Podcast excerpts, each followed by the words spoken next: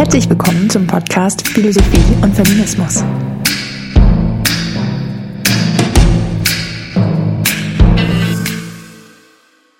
Ich bin Ulrike Nack und dies ist die vierte Folge zum Thema der Streit um Kategorien im Feminismus. So auch der Titel des Seminars, das Katrin Wille und ich im August 2023 an der Universität Hildesheim gaben und das ich für euch zum Nachhören aufbereite. Die erste Folge war der Vorstellung meines Forschungsanliegens und dem allgemeinen Anliegen dieser Staffel gewidmet und gab schon einen Vorgeschmack auf den Streit um Kategorien, um den es hier geht. In der zweiten Folge habe ich euch in die europäische Philosophiegeschichte mitgenommen, um den Bedeutungsraum der Rede von Kategorien zu eröffnen. In die Problematik des Denkens von Geschlecht als Kategorie sind wir in der letzten Folge eingetaucht. Und damit seid ihr vorbereitet für den Streit um Kategorien im Feminismus. Dieser liegt begründet, so würde ich sagen, in den unterschiedlichen Vorstellungen, was Kategorien sind, wozu sie dienen und wie viele es zur Gesellschaftskritik braucht und ob es sie überhaupt braucht. Sagt marxistisch inspirierte feministische Gesellschaftskritik, Kategorien bedarf es zur Analyse der Gesellschaft, weil Kategorien Herrschaft offenlegen,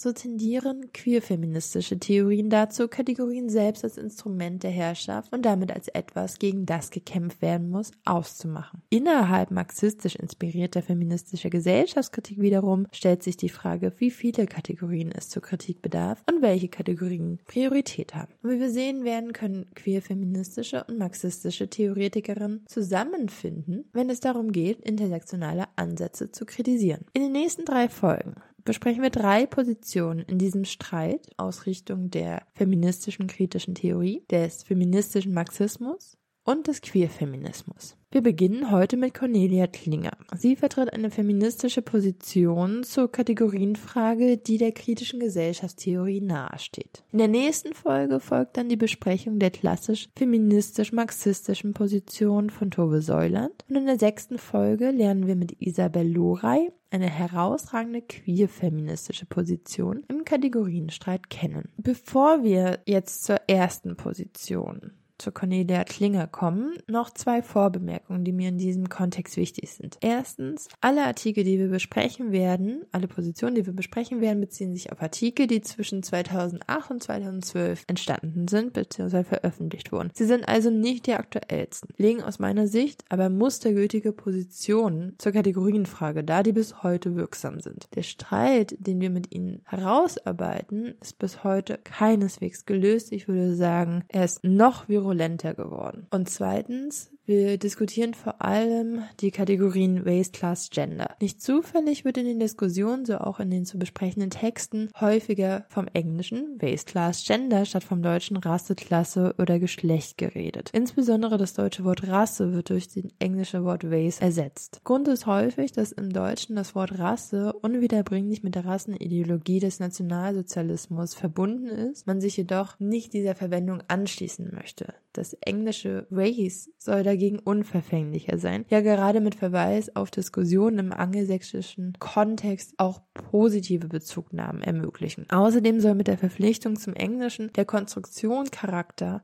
von Rasse deutlich hervortreten. Rasse sei demnach offenkundiger sozial konstruiert, während das im deutschen Wort Rasse das Blut und Boden fortwährend präsent ist. Deshalb nutzt man häufig lieber Race oder setzt Rasse in Anführungszeichen. Die Verwendung des Wortes Rasse braucht einen Bruch und sie ist im Deutschen unbehaglich. Im weiteren Verlauf meines Podcasts werde ich, außer ich zitiere oder präsentiere eine andere Position als die meinige, sowohl von Race als auch von Rasse ohne extra Betonung von Anführungszeichen verwenden und versuchen, das Unbehagen tatsächlich auszuhalten, was mit dem Wort einhergeht. Das hat nichts damit zu tun, dass ich an einem biologischen und kulturellen starren Sinn von Rasse festhalte, noch dass ich euch unter der Hand nationalsozialistisches Gedankengut unterjubeln wollte, sondern damit, dass ich die Ausweichbewegung, die Race oder die Anführungszeichen darstellen, für ein vorschnelles Feststellen der Problematiken rund um Rasse halte. Ein vorschnelles Feststellen, ein Stillstellen im Sinne von Dolber Mankowski, wenn ihr euch an letzte Folge erinnert. Mit Race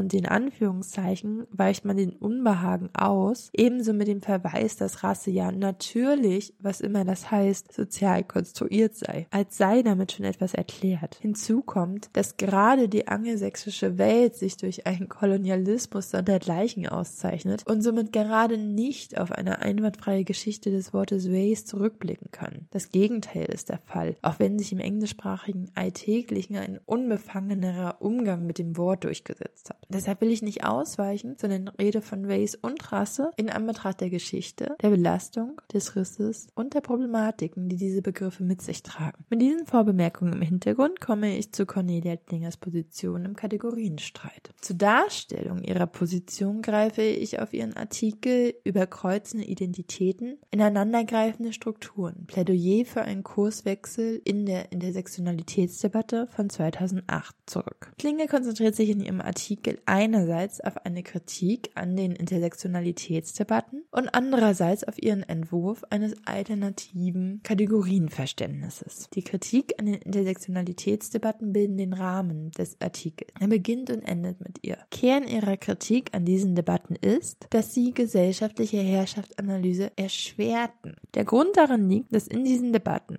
nicht zwischen personalen Kategorien der individuellen Leiterfahrung auf der Mikroebene und gesellschaftlichen Strukturkategorien der Makroebene unterschieden werde. Doch nur die gesellschaftlichen Strukturkategorien der Makroebene seien relevant für Gesellschaftsanalyse und für Gesellschaftskritik, weil nur sie Herrschaft offenlegen. In den Intersektionalitätsdebatten hingegen würden Analysen von individuellen Leiterfahrungen auf der Mikroebene mit der Analyse gesellschaftlicher Herrschaft auf der Makroebene verschwimmen, was in der Folge Herrschaftsanalyse verfälscht. Doch gerade um Herrschaft zu analysieren, bedarf es laut Klinger zum einen eines Verständnisses dessen, was Strukturkategorien der Makroebene sind, welche Kategorien die Gesellschaft strukturieren und warum sie es tun, und zum anderen müssen die Strukturkategorien in ihrer spezifischen Herrschaftslogik analysiert werden. Es gilt, jeweils Beherrschte und Herrschende zu bestimmen. Zu diesem Zweck unterscheidet Klinger zwischen drei gesellschaftlichen Strukturkategorien. Patriarchat,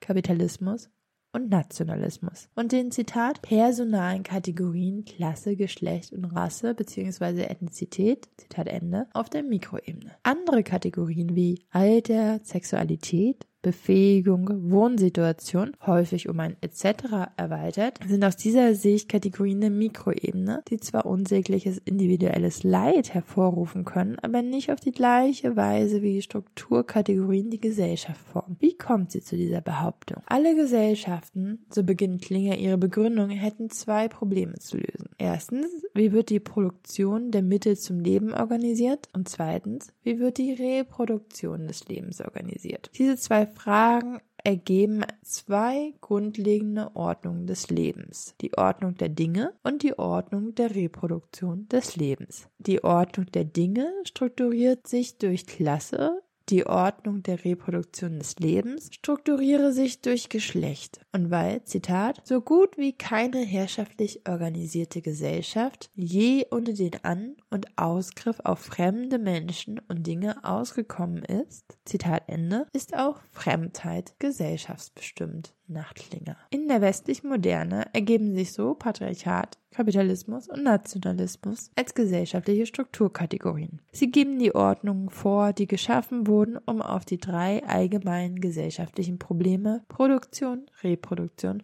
und Herrschaft des eigenen zu reagieren. Patriarchat, Kapitalismus und Nationalismus sind zwar westlich modern, jedoch gilt eine Langlebigkeit der Strukturkategorien. Es gibt keinen Einbruch, das heißt keine grundlegende Veränderung dieser Kategorien, wohl aber andere je gesellschaftsspezifische Ausgestaltungen, etwa zwischen Feudalismus und Kapitalismus. Die Strukturkategorien gründen also auf der einen Seite in den zwei gesellschaftlichen Problemen der Produktion und Reproduktion der Gesellschaft, die zwei Ordnungen nach sich ziehen, die Ordnung der Dinge, die durch Klasse und die Ordnung des Lebens, die durch Geschlecht strukturiert ist, und andererseits in der historisch-anthropologischen Gegebenheit der menschlichen Gesellschaftlichkeit, die das eigene nur durch die Beherrschung des Fremden aufrecht zu erhalten vermag. Doch um nun durch Gesellschaftskritik die Mechanismen und Herrschaftsmomente der westlichen Gesellschaften aufzudecken, reicht es nicht, sich klarzumachen, warum es drei Strukturkategorien sind und was die Gründe ihrer Existenz sind. Im nächsten Schritt, so Klinger, müsse man sich der Genese der Analyse der Strukturkategorien bewusst werden. Wann wurden die Kategorien genutzt? Wie wurden sie analysiert? Hier ist wichtig. Einerseits waren die Kategorien Patriarchat, Kapitalismus und Nationalismus immer schon Kampfbegriffe. Andererseits wurden sie historisch gesehen binär analysiert. Kapitalismus entlang der Kategorie Klasse, Kapitalistin versus Arbeiterin,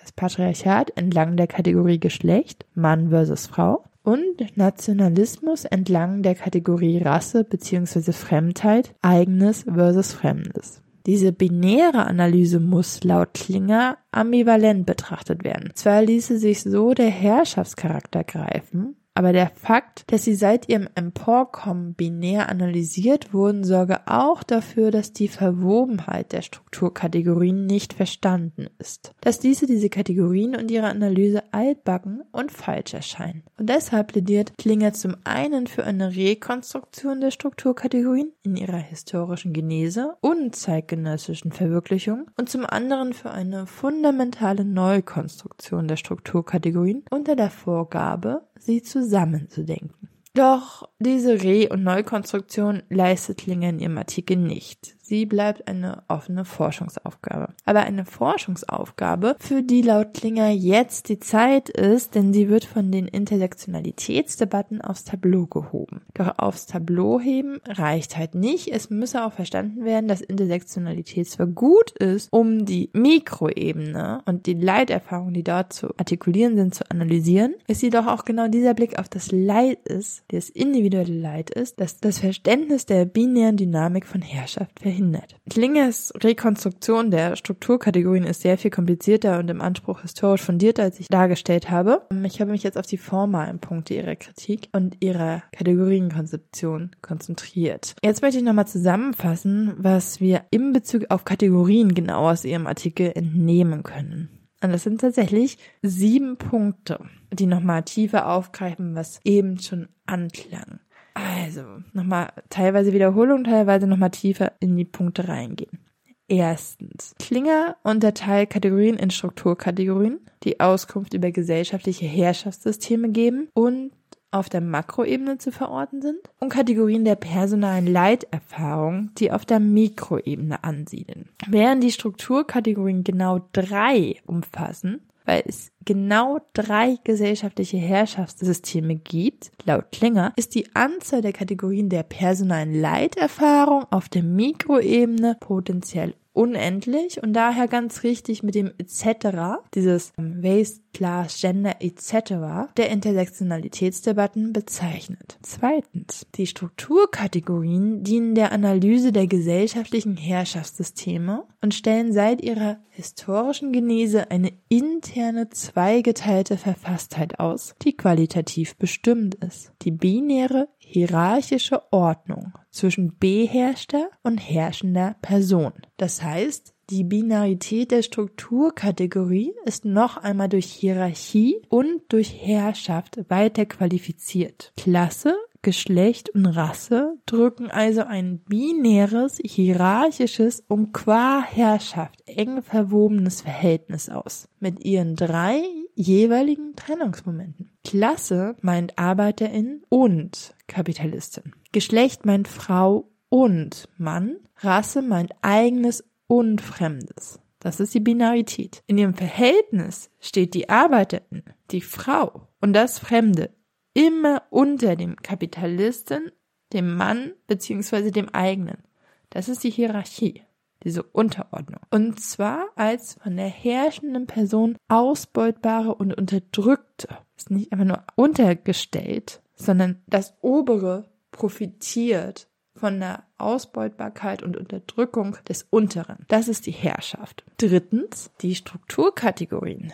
Die gesellschaftlichen Herrschaftssysteme sind miteinander verwoben. Jedoch wurde das in ihrer bisherigen Verwendung und Analyse nicht beachtet. Deshalb scheinen die Strukturkategorien so altbacken und falsch und es ist eine offene Forschungsfrage, wie sich ihre Verwobenheit ausgestaltet. Viertens, die Kategorien der Leiterfahrung wiederum, so möchte ich hier Klinge einmal zuspitzen, tragen diese zweigeteilte und qualitativ bestimmte Verfasstheit nicht, wie sie die Strukturkategorien machen. in beherrschte und beherrschende. Sie sind Beschreibungs-, also die Kategorien der Leiterfahrung auf der Mikroebene, sind Beschreibungs- und Analysewerkzeuge gesellschaftlicher, soziale Interaktionen mit Schwerpunkt auf die je verschiedenen negativen Erfahrungswelten. Ihnen ist keine Binarität inhärent und damit auch die Rede von Hierarchie und Herrschaft nicht eigen. Sie sind sozusagen Mono statt Stereo, wenn sie sich einseitig auf das Leid der Diskriminierten